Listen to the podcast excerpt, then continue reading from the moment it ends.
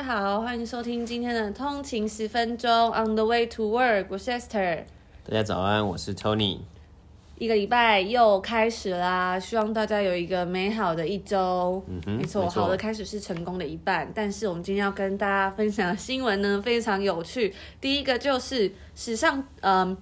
在富比士上面最年轻的亿万富翁 Kylie Jenner 却惨遭除名，嗯，对，然后我们会跟大家来分享一下他自己的个人，他创立的这个品牌 Kylie Cosmetic，对，就是卡戴珊家族的小妹，他这个品牌的呃是怎么样创立的，然后他的财报是怎么样疑似夸大，惨遭害他惨遭被除名这样。嗯哼，没错。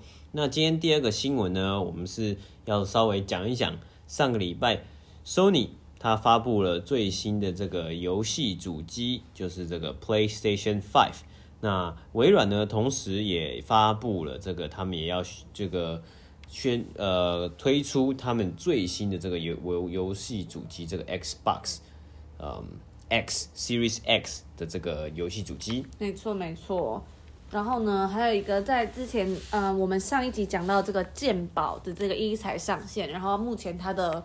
它的这个这个制度呢，是说要先暂缓啦，所以就还不错。我们上个礼拜有跟大家分享这个新闻，然后现在它就是有顺应大家，就是有很多争议嘛，所以就有暂缓这样，对，跟大家提醒一下。嗯哼，对。好，那我们现在先来讲这个 Kylie Jenner 的故事嘛，所以她就是这个卡戴珊家族的小妹，就是有一个很红那个节目嘛，对对对，什么 Keep Up with Kardashian 之类的，它是一个实境秀，对。就是一个嗯，就是有钱人的家庭这样子，嗯、那他们其实争议一直都非常大。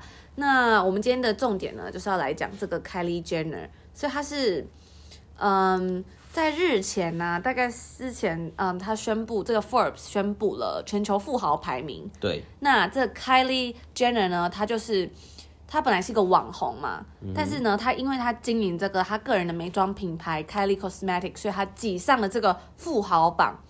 连续两年夺下这个最年轻的 billionaire 亿万富豪的头衔，可是，在二十九号的时候就被爆出说，他的这个头衔似乎是有问题的，就是这个富比士又去做这个调查，发现财报有误嘛？对，所以我们要回到他这个品牌，他是怎么从一个普通的网红，也不是普通了，就是他们家本来名气就很大，就是一个网红，怎么变一个创业家？没错。那就是呢，他在二十岁的时候，他就是利用他自己的名气，嗯哼，对，然后创立了这个品牌，他的美妆品牌。嗯、那其实你提到这个 Kardashian 家族，呃，他是姓 Jenner 嘛，但他跟那个 Kim Kardashian 好像是同母异父的呃姐妹这样子，嗯、对对对，还是同父异母，其实我搞不太清楚，他们那个好乱。对对，那。这个家族就是非常的高调啊，又炫富这样子，所以很多人讨厌他们。嗯、我还记得之前我看那个，不好意思，又有、嗯、又有了，又有消防车了。好，没关系。就是呢，之前有一个影集，那个什么破产什么姐妹什么的，嗯，他有一集好像就是女主角她跟他们两个人创立了一个 cupcake 公司。对。然后呢，他们就在滑手机就看，哇，就是那个 Kim Kardashian 就是有呃分享他们家的 cupcake。嗯哼。然后他们就说，哦好，可是呢。就以为很开心，就没想到他是在上面发说这个 Mac 家的 cupcake 很难吃还是什么的，uh -huh. 然后他就很紧张。然后这时候另外一个人就说：“哇，那太棒了，因为这世界上讨厌他的人太多，明天我们的这个蛋糕店一定会大排长龙。Oh. ”所以就可以知道说，其实他们的评价是属于比较负面的，就很两极这样子。对，是是就可能应该说大家是又爱骂又爱看。嗯，对对对。所以呢，对，那他是哦，对，他是同母异父啦，同母同个妈妈。嗯对，然后他有一个姐姐，就是 Kendall Jenner 嘛，嗯、然后他们从很小的时候就在这个呃实境秀里面曝光嘛，所以就很早就在活在这种镁光灯下。嗯，对，而且这个妹妹呢，她又特别会操控这个 social media，而且她知道就是大家想看什么。对，嗯、所以他从这个网红呢，就进入这个呃富比士，他称作白手起家的富豪榜。其实他在这个白手起家也是充满了争议性，嗯、我们待会可以来谈谈。对，那我们来讲说他在年仅二十岁的时候，二十岁的时候我在干嘛？不知道在干嘛，可能还在就是想着怎么翘课耍废之类的。对，我，我发现我们最近就越讲越年轻。上一次讲那个 Chewy 那个是二十五岁，他创办了他的公司，哦，对不对？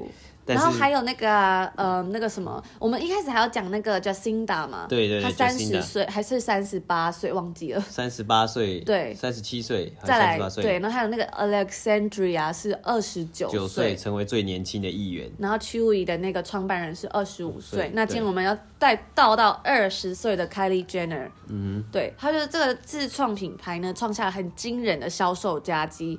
然后嗯。他在二零一六年十一月二十一日推出嘛，推出他的这个假日系列，嗯、当下就立马创下这个一千九百万美元的营业额。那这个东西是一个很很厉害的营业额，因为很多很，很多彩妆品牌你突然出，就是你一出来，其实都很难达到这样的销售嘛。对啊，对啊，对啊。其实所以就是他就是依靠他的网红的力量让大家买单。嗯、对，因为当年他好像是在 Instagram 上面有一点五一。嗯，million 吧，million 还是亿，我忘记了。嗯、对，就是一点五亿，应该是一一点五亿亿的呃粉丝 follower。哦，这么多。对，对，所以就是把他就把这些流量导到他的品牌这样。嗯、对，好。然后呢，再来就是说他知道。他怎么这个品牌是怎么爆红的呢？第一个就是他很会用社群嘛，他常常都会发在他的自己私人 Instagram 上面，不只是他的这个嗯 cosmetic 的 Instagram，他自己的也常常发一些他用他的品牌啊什么的，嗯、甚至是很多很多女生都会，很多女外国女生都会觉得他是一个他们的榜样。嗯，对，那其实他也。整形整了很多嘛，就是他小时候在影集里面样子跟后来都不一样，甚至我也之前有看不知道哪个 YouTuber 一个男生，他就说你的你的性幻想对象是谁，然后他也说是 Kylie Jenner，所以他就是某一些人的这种很很指标性的样子吧，我觉得对。那其实他一开始这个品牌是没有实体店面，他只有网络，嗯，对，所以会买这些东西的人大概就是有在追踪他的人，嗯，对，然后。他就是可以知道，他就可以用这些东西来追踪，说大家到底喜欢什么。因为其实，在网络上的东西都会有很多，就是 data 什么的，对对对，就会很方便。那第二个就是他有饥饿行销，他每次一推出来那些口红啊什么，其实很快就会卖掉。对，然后大家导致大家其实根本抢不到。嗯，对，他只要一推出新产品就会秒杀。那就是有传闻是说，他这个东西之所以这么受欢迎呢，都是因为他们制造这种。呃，假装销售一空啊，饥饿行销的方式，让大家觉得很想要再买到它。对，那品牌他自己也是澄清说，哎、欸，工厂是日以继夜的在赶工啊，没有不是这样子造假的。但是真是假呢，也只有他自己最清楚了。毕竟他这么会使用 social media 来操控大家。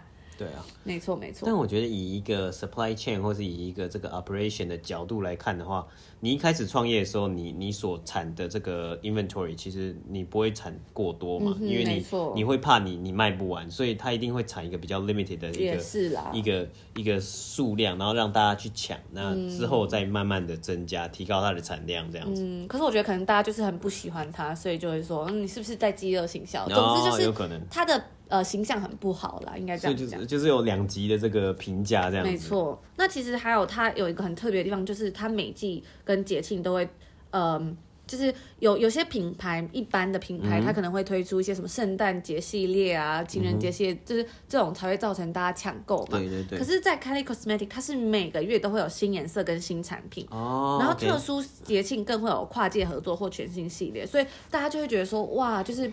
层出不穷，买不完啊，很酷这样子，嗯、每个都想收藏。对，而且除此之外呢，他还有推出这个时装设计，嗯，对一些什么饰品啊、服装小物等等。他跟他的姐姐 Kendall 就是呃模特嘛，他、嗯、有创立这个比较为了比较成熟的女生做的设计的衣服，这样子、嗯、叫做 Kendall and Kylie Kylie 这样子，嗯、没错。然后呢，对，这大概就是几个说为什么他会。这么年纪轻轻就挤进富豪榜的的这样子，那之前也很多新闻，就是因为他被挤进这个富豪榜嘛，嗯、很多新闻就会写说哇，他很有商业头脑啊，什么什么什么的。嗯、但是呢，最这几天就是在五月底的时候，上个月底，在五月二十九号的时候呢，就传出说，哎，他的这个财报是有问题的。嗯哼，对，所以呢，我们就来谈谈说，为什么他突然又被除名？嗯。所以呢，事出就是在五月二十九的时候，这个富比士的呃，他有一个报告指出说，Kelly Jenner 跟他母亲在他们去年提供的文件中是夸大了这个 Kelly Cosmetic 的收入，这个品牌提交的文件内容与提供给股东的信息是有差异的。嗯对，它的规模呢，好像没有对外界宣称的这么大，所以他们就觉得说，这个 Kelly Jenner 自从二零一六年以来都是在撒谎，对，嗯、就是他的会计报税表里面都是这种假的数字啦。对，那其实他关于业界关于说这个他白手起家嘛，就是这个 self-made 这个字，大家都是觉得很有争议的。那为什么 Tony 可以来跟我们讲一下吗？为什么他不能被？就是大家会觉得说他不应该被放在白手起家里面，嗯，因为我们可以看到从刚才讲的，他其实是利用一个他自己的网络声量来制造这个流量，来导进他的这个品牌的收入嘛。嗯。那他为什么有这么多的网络收声量呢？其实是来自于他很小的时候就。在他们家族的节目里面出出就是演出，然后就是跟着他们家族一起，就是在镁光灯之下嘛。那很多人就觉得说，其实他是一个含着金汤匙出生的小孩。对对，那他自自己他们他们这个公司这部分，他们是有辩解，或者说他们有回应，是说为什么他是 self-made？因为他在十五岁之后，在十五岁之后，他爸爸爸爸妈妈就没有给他钱了，所以他们就觉得说，哦，他没有没有在钱这个方面的资源。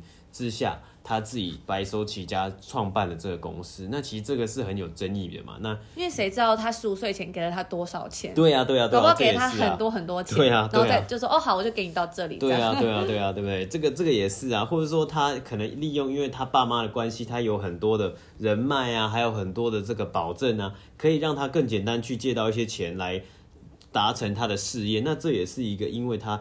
本身先天的资源所给的这个环境，让他比较容易去。达成这个这个这个商品啊，还有这个公司的收入。嗯，那可能有些人也会觉得说，哎，那也是靠他自己的力量啊。但是其实，在这个富比士，他就是呃进入到这个 billionaire 之前呢，他就是打破了一个人的记录，就是最年轻嘛。所以上个打破记录的人就是脸书的创办人，对，Mark Zuckerberg 嘛。所以大家就会觉得说，嗯，这个白手起家第一个人实在是差蛮多的。就这两个人的白手起家，两个人比较下来的话，到底谁才是真正的白手起家？起家对，嗯、所以就有一些问题。那其实，嗯，现在这个 Forbes 是认为，因为今年呢，嗯，他这个 Coty 就是一个美国的呃化妆品美妆公司，他、嗯、有把呃收购了这个 Kylie Cosmetics 的百分之五十一 percent 的股份。嗯、哼那税后他是得到了三点四亿的美元收入，但是他们是这个 Forbes 仍然认为 Kylie Jenner 即使拿到了这个税后三点四亿美金。他也不再是亿万富翁。嗯，那这其实就讲到说，哎、欸，有时候，嗯，在这边他定义的这种，嗯，亿万富翁有时候不是这个人有多少钱，对，而是他有多少这个，比如说他公司的资产，嗯，对，还有他的身价，对对对，对对就跟我们一般估算不太一样。嗯嗯，对。那实际上呢，就是说，他当年在这个 Instagram 上面的一点大概一点五亿呃亿粉丝，这个他在。用这个粉丝导到他的这个品牌，嗯、才能让他不到嗯、呃，在一年半的时间就有四点二亿美元的收入销售额了，这样子。对，所以这就是大家会觉得说，嗯，你这个白手起家讲的就不太合理。对对对，他就是用他的名气，然后来导这个流量嘛。对对对。假设今天我可能我有、嗯、我有一点五亿的粉丝，我可能也可以导导流量导的很成功了。嗯，对。所以呢，就是它的这个迅速发展呢、啊，也引起了就是很多美妆巨头的关注嘛。嗯、所以在去年的十一月，它就被收购了嘛，收购五十一 percent 这样子。对，对，那它是以六亿美元收购的。我们刚刚讲到嘛，税后是三点四亿。对对对。哇，wow, 对。那他说交易这个交易大概是最快在二零二零年的第三季度完成。嗯哼，没错。那我分析人士是指出，如果这个交易达成，就是意味这个 Kylie Cosmetics 整体估价已经达到大概将近十二亿美元，没错，嗯、非常庞大。嗯，对。然后他们也说会把这个 Kylie 呢打 Kylie Cosmetics 打造成一个全球的一个美妆品牌，嗯，对，吸引更多年轻消费者，但是还是会有。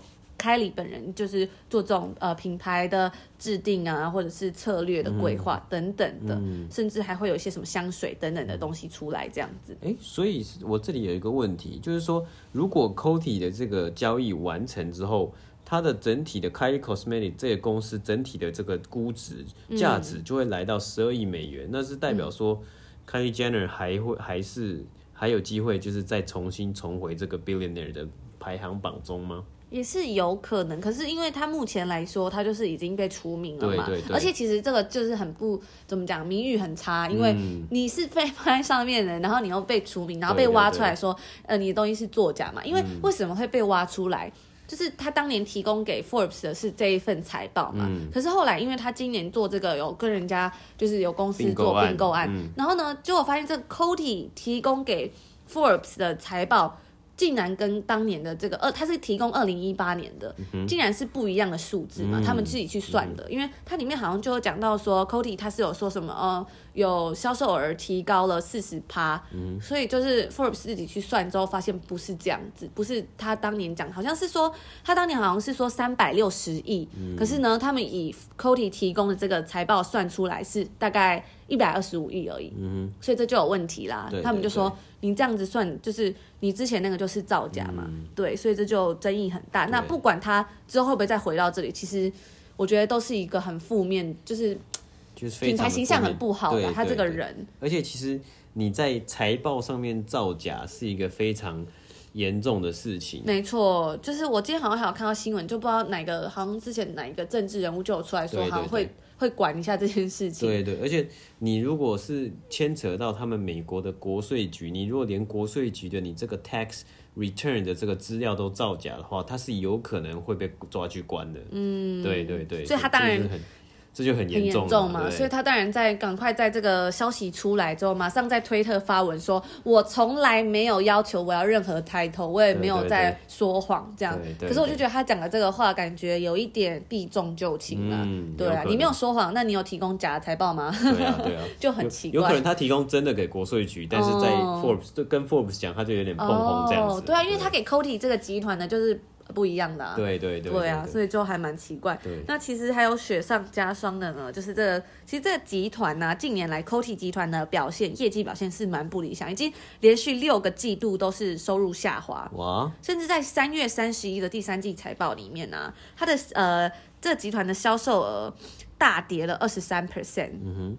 变成十五点二十八亿美元，然后净亏损达到了二点七一六亿美元。嗯哼，没错。对，那甚至这个消息发布后，这集团的股声，呃，这集团的股价。就直接大跌七 percent，这样只剩三点六三，市值剩下二十八亿美元，这样、uh. 哇，所以就是雪上加霜啊。所以有时候你在并购人家的时候，你会想要得到一个就是双双双赢的概错概念，就是喂两家的股价或是这一家的股价是要上升的，但有时候你也会把这一家在你并购的公司或是你并购的这些标的。的坏负面的新闻，或是他的债务，其实也一一并的并进来了，嗯、所以在并购的时候要非常的小心。对啊，你就是选错人了。但但是对啊，而且就是这个凯莉在推特下的回应，他就说：“我以为富比士是个很有声誉的网站。嗯哼，I thought this was a re, uh, reputable site。嗯哼，结果呢，他看到只有不正确的声明跟未经证实的推论。”可是我就觉得这讲的好像蛮模棱两可，对对对，就是什么叫做不正确的声明跟未经证实的推论？未经证实不代表它就不会被证实啊。对啊，对啊。那你你这财报是你给的，你有没有说这到底是真的还是假的？对啊，对啊，你也没有讲啊，嗯、就还蛮对啊。但是他自己感觉是说，哎、欸，他被除名感到很很不开心啦。对啊，对啊。但虽然他被除名了，但是他的资产还是。嗯，高达九千万美元，所以虽然不到亿万富豪，但是他的身价仍然非常高，因为他很年轻嘛。九千万美元是一个很惊人的数字。对啊，对啊，对啊，九千万，你觉得还还不错嘛？对。没错没错，那在这边跟大家分享一个小插曲呢，就是这个 Hello Kitty 的公司三丽鸥，就是他现在也要有来迎来了这个新的 CEO。嗯、对，那这个 CEO 呢，他的年纪还比 Hello Kitty 年轻十四岁。嗯、对，就是他非常年轻，非常年轻，他现在是三十一岁嘛。嗯、然后他就是他阿公，呃，是这个三丽鸥的创创办人的样子，然后下台了。阿公好像是九十几岁。对，对，然后当年好像是本来要传给儿子，但是儿子就心脏病过世这样子。嗯、对。所以现在这个 CEO 是其实是这就是这个孙子孙子对接班的。那他其实很年轻，三十一岁，他叫做 Tomokuni Tsuji，嗯哼，对，最年轻的哦，嗯、最年轻的这个日本公司的 CEO 这样子。那他在七月一号的时候就是会就是哎七月一号对他就会接任这样，从他九十二岁的阿公这个新大楼呢的位置这样子，阿公就要退休了啦。嗯、对对对对。好.那就是我今天要分享的有趣的故事。好，那接下来这个今天最后呢，我们就稍微讲一下这个 Sony 跟微软，他们两家公司都在上个礼拜宣布，他们要发布最新的次世代的这个游戏主机。那 Sony 是要发布这个 PlayStation Five，然后 Xbox 微软的 Xbox 是宣布要发布这个 Xbox X。嗯，然后再来呢，就是说，其实很多人就会觉得还蛮奇怪的，是因为现在的经济状况，大家的经济状况其实都不是那么好嘛，因为疫情的关系。那微软跟这个 Sony 在选择这个时候发布呢，到底是在想什么？因为他们是要非常的这个。非常的谨慎啊。那在《华尔街日报》的报道里面，他们有去访问了这个微软 Xbox 负责 Xbox 的这个执行长，那执行长也有也是有宣呃，也是有承认说。哎，他们知道现在目前的状况是这疫情的状况啊，然后还有经济的状况是非常的这个呃比较不好的情况，那他们也会在注意。那其实最大的这个影响就是说这个定价了，这个 PlayStation Five 还有 Xbox X 的定价目前是还没有出来的，只是像是上一代 PS 四啊，或是 Xbox。Xbox One 其实现在大概两百块美金、三百块美金就买到，是非常非常便宜的。那这个新的主机呢，带来功能更好、画质更好啊，然后解析度更好的情况之下，到底要把这个价钱定在哪里呢？也是一个很大的挑战。那还有第二个，其实有一个佐证。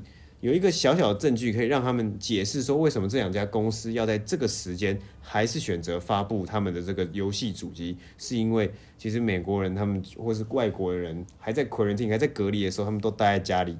有一个呃资料显示啊，他们在这个电玩呐的这个 spending 的花费上面，其实比之前去年同期的这个花费还来得高。好像有一个解释是因为。美国还有加拿大这里都有给纾困金，就是你失业了，你其实可以领一个是纾困金。那纾困金呢，其实没有到很少，其实是还蛮多的。像加拿大这里算是一般般啦，对的，生活所，生活都还可以，可以，可以，可以过得去啦。像加拿大这里呢，纾困金呢是一个月是可以领到两千块加币左右。那有的人就觉得在家里很无聊，就开始狂买游戏啊，买这个。买这个游戏机啊，像我们之前有看到这个 Nintendo Switch 之前出的动物森友会，现在几乎每个人家里都有一一,一片动物森友会的游戏，嗯、对，所以这个也有可能是这两家公司想要打入的这个切入点，就是。大家的消呃，虽然经济状况不好，但是大家的这个消费能力是升高的，升高消费意愿是升高的，嗯，因为大家在家里没事做就开始买这些东西，甚至也有发现说，好像近几期这个呃很多网络平台的这个股股票卖股票的这个公司，嗯、呃，那叫什么？呃，像 First Trade 啊，会有一些这种网络证券商，嗯，他们的那个销就是大家买股票越买越多，嗯、对，然后都很多都是年轻人，那大家就说，哎、欸，是不是拿这个救济金去买这样？哦，对呀、啊，对啊，所以大家其实也是要衡量自己的能力。嗯没错没错。那我们就拭目以待这个 Xbox 跟这个 PlayStation Five 的之后还有更多的推出消息了。好，那还是最后呢，还是要跟大家讲一个很抱歉，因为今天。是出现了太多次这个消防车的声音了，大家之后可以在 IG 回应我们今天到底听到几次消防车的声音，我们也很痛苦。对啊，为什么我真的是觉得很荒谬？怎么会在二十八楼还可以听得这么清楚？对，而且这么多次，而且在台湾是不是其实消防车不会这么大声呢？对啊，而且我觉得。没有那么常出动，因为我记得以前我走在路上，如果就算有消防车，也不会就是到那种震耳欲聋。可是在这里是，如果有消防车从你旁边经过，你是那种耳朵会很痛，那种像放鞭炮。而且其实它好像也是在大概三个 block 还四个 block 的的远远度的距离，然后还是听得到。对对，就觉得很可怕，很很扰民。嗯，没错没错。对，那就是以上就是我们今天要跟大家分享的内容啦。嗯、然后今天是礼拜一，也祝大家先祝大家有一个愉快的一周。没错没错、嗯。然后希望大家都可以过得开心。Okay, 然后我们明天见，再跟大家分享有趣的新闻。也欢迎大家追踪我们的 Instagram，呃，on the 一个底线 way to work，没错，就是欢迎大家在上面跟我们留言说你的呃感想啊，或是你有什么想跟大家分享的，我们都可以在上面回应。嗯、然后呃，或者是你有什么觉得哪边就是哎觉得我讲错了啊，或者是觉得可以跟我们嗯、呃、那叫什么有改进的地方，也都可以跟我们讨论，嗯、我们都虚心接受。OK，没错，然后就这样啦，明天见，拜拜。明天见，拜拜。